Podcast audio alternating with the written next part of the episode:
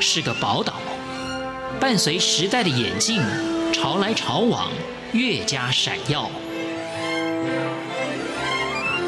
欢迎收听《潮台湾》，发现台湾的美好。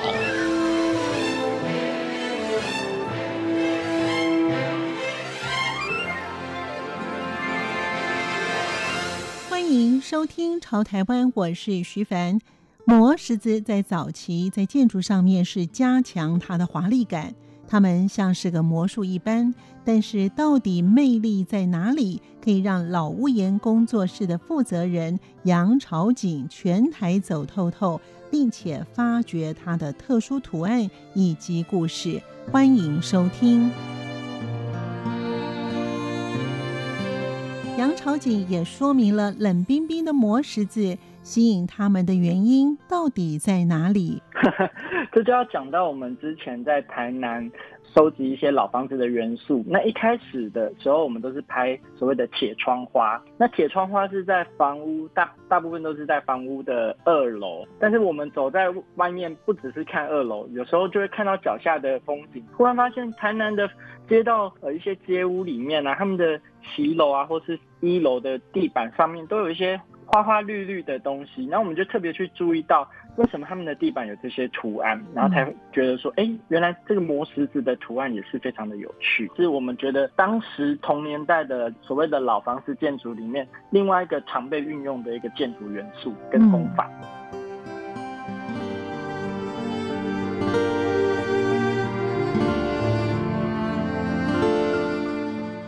至于磨石子与洗石子有何区别，在历史的溯源上面有哪些的故事？杨朝景他说，常常有人问我们说什么是磨石子，我就会说，哎，其实你可能在你的小学啊，你的学校里面，你会印象到印象中你们学校的地板几乎大部分都会是磨石子，嗯。的地板，就是你看到平平光滑的，然后上面有一块块很像小石头啊的那种那种感觉的那种地板，通常就是磨石子的地板。很多人会误认为磨石子跟洗石子它们之间的差别有点分不出来哈。那这边也提供大家一个参考，就是磨石子因为有“磨”这个字，所以它是经过打磨的一个工法，所以它的表面会是一个光滑的表面。那洗石子跟磨石子很类似，它也是用很多的石头去混合呃灰泥之后铺在地板上或是墙壁上的一个工法，但是它没有经过打磨的手续，所以它感觉上就会是比较一个粗糙的感觉，对，刺刺的这种，现出来的视觉效果也不太一样。磨石子其实它。在欧洲，在很早之前，在欧洲他们在盖的那些宫宫殿、啊、宫廷的那些宗教建筑的时候，就会运用到了。在那时候，他们是用很多的石材去建造这些宫殿，但是剩下来的石材就会被一般的民众他可能拿回去打碎之后来做磨石子这个工法的处理。但是如何引进台湾呢？是因为在日本时代啊，在日本有一批建筑师，他们到欧洲去学习了建筑的技术啊，所以来台湾之后，他们就把他们在欧洲学习到的这些西方建筑的技术引进了台湾。所以我们在台湾可以看很多日治时期的建筑物，看起来都有点像是欧式的建筑。但是台湾那时候并没有开采石材，然后所以他们为了要表现出那个石材的视觉效果，他们发现到，哎，磨石子这个工法。他们那时候叫做仿石技法，就是模仿石材的这个技法，好像可以应用在这些地方，所以就把这个技术相对的引进来台湾。那台湾就开始有磨石子相关的一些运用。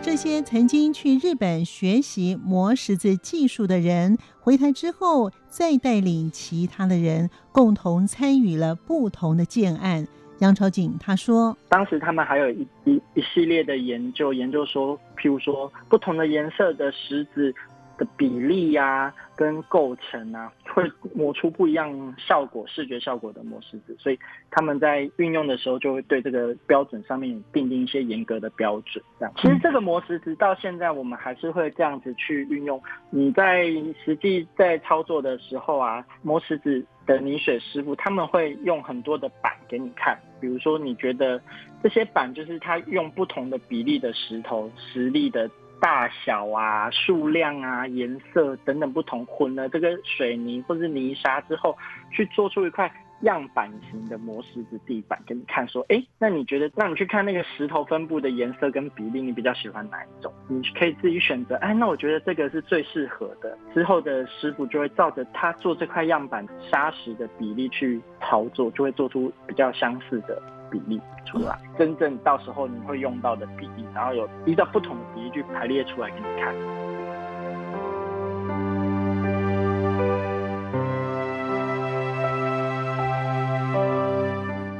现今的大楼地板以地砖取代了磨石子地，但它并非是消失的行业。老屋檐也搜寻了全台有特殊的图案。杨朝景他说：“其实磨石子它并不是一个消失的技术，其实在很多地，尤其是一些公家单位，它还是会使用磨石子来做运用。因为磨石子它非常的耐用，会非常的好保养。你只要经常的擦拭它啊，打蜡之后，它就会可以维持的非常久。它也不太容易龟裂，或除非地震，然后它保存效果非常好，清洁也很简单。所以在一些公家单位啊。”都可以看得到磨石子地板，学校啊，或者是一些教室的啊、穿堂这些地方都可以看得到。那我们老屋檐收集的磨石子地板是比较特别的，上面有图案的这些，可能就比较容易在一些宗教场所看到，比如像是寺庙的。地板或是一些教会里面的地板，他们就会有有时候会有一些比较多的颜色，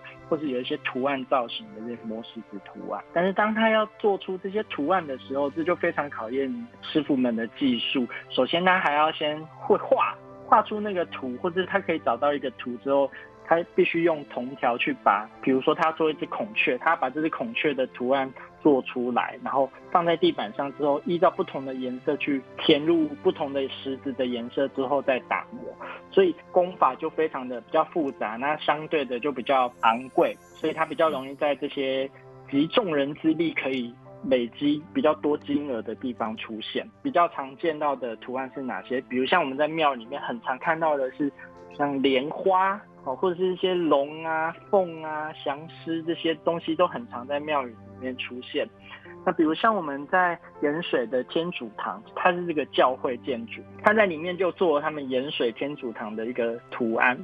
哦，它做了一个几何造型的盐跟几何造型的水，然后作为他们的地板上合在一起，就是盐水天主堂。的名称这样子，依照这个不同的地区，他们使用者啊，他们会有不一样的想法。那比如像是曾经遇过一个，他现在已经不是照相馆，所以他就在他的地板上做一个照相机的图案，或是他以前是卖欧洲品牌的机车，他就把意大利品牌的机车的品牌的 logo 做在他们家的地板上，骑楼地板上，因为那个地方以前就是在卖机车的，所以是非常的有趣。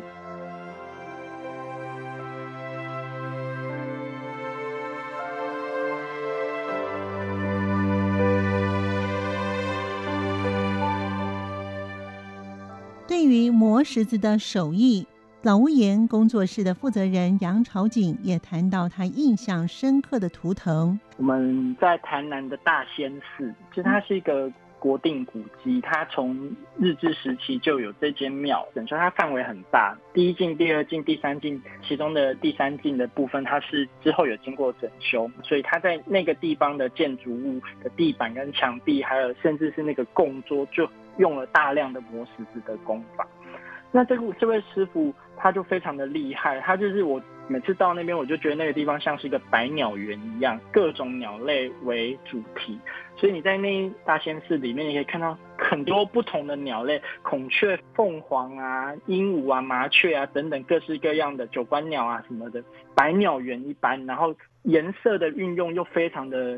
多元，然后填色的技巧跟建层的技巧也都处理得非常好。有时候我看着那个地板，我会忘记它其实是磨石子，我以为它是一幅水彩作品。所以这个师傅的技巧已经是非常的高超了。到现在，我拿着他的作品去询问现在还有在做磨石子的师傅，我想要跟他们请教这样的做法，他会说连他自己都可能没有办法这样做。对，所以是非常厉害的一个地方，我还蛮推荐大家可以去台南的大仙寺看看。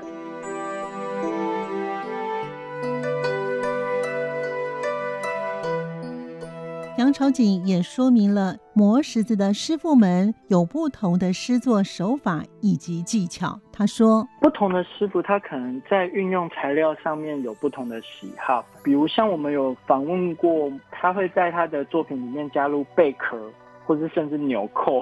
之类其他比较不同于鹅卵石或是大理石碎石的这些比较另类的做法。那基本上呢，就是磨石子它主要就是将碎的石头，不论大颗小颗，然后混上水泥所需要的比例，你去混。那如果你想要有颜色的话呢，你再加入色粉之后，透过搅拌之后，它会是一个比较类似泥浆的状态，然后再把这个泥浆的状态填入你所要填入的范围，比比如几何也好，或是你有做一个。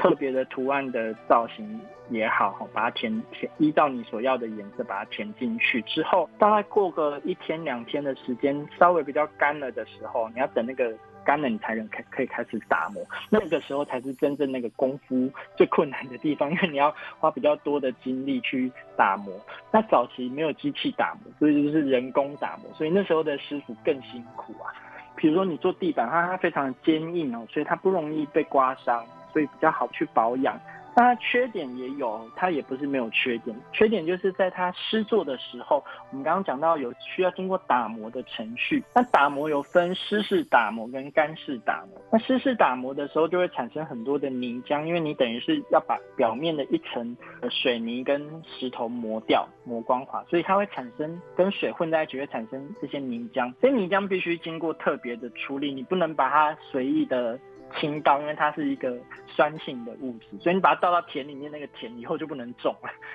那你如果不小心，那个泥浆流到你的排水管里面，它可能就就会附着在你的排水管里面，就阻 塞了你的排水管。所以在施作上面会要更更加的留意，更加的费工，所以就越来越觉得麻烦。